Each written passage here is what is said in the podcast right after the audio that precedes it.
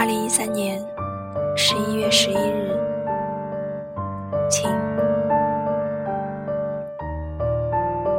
今天是光棍节，天气很好，适合表白，适合约会，也适合上网购物。但这些事我一件都没有做。你呢？是在继续实习，还是和朋友们去庆祝了一番？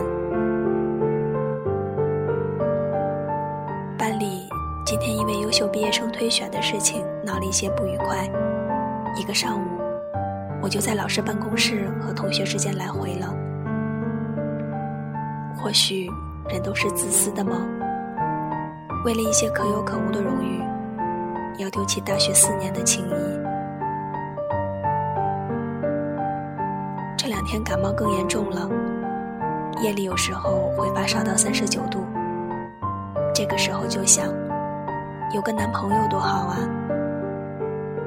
但如果那个人不是你，我也宁愿一个人。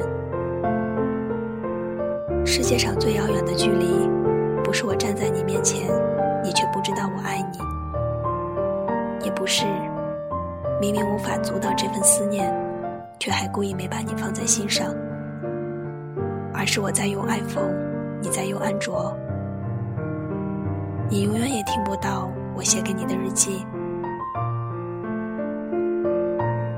不会告诉你我的小心思，不是怕被拒绝，也不是怕以后连朋友也没得做，而是怕你会因为我的话而感到苦恼和有压力，不想因为我而让你的生活有一点点的小风浪。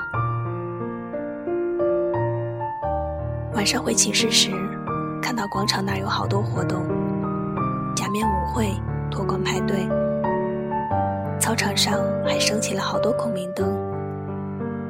我也借机许了一个愿望，不是希望你能发现我的秘密，也不是希望我们有一天能够在一起，而是希望你以后的日子都能按你心里所想的那样过下去。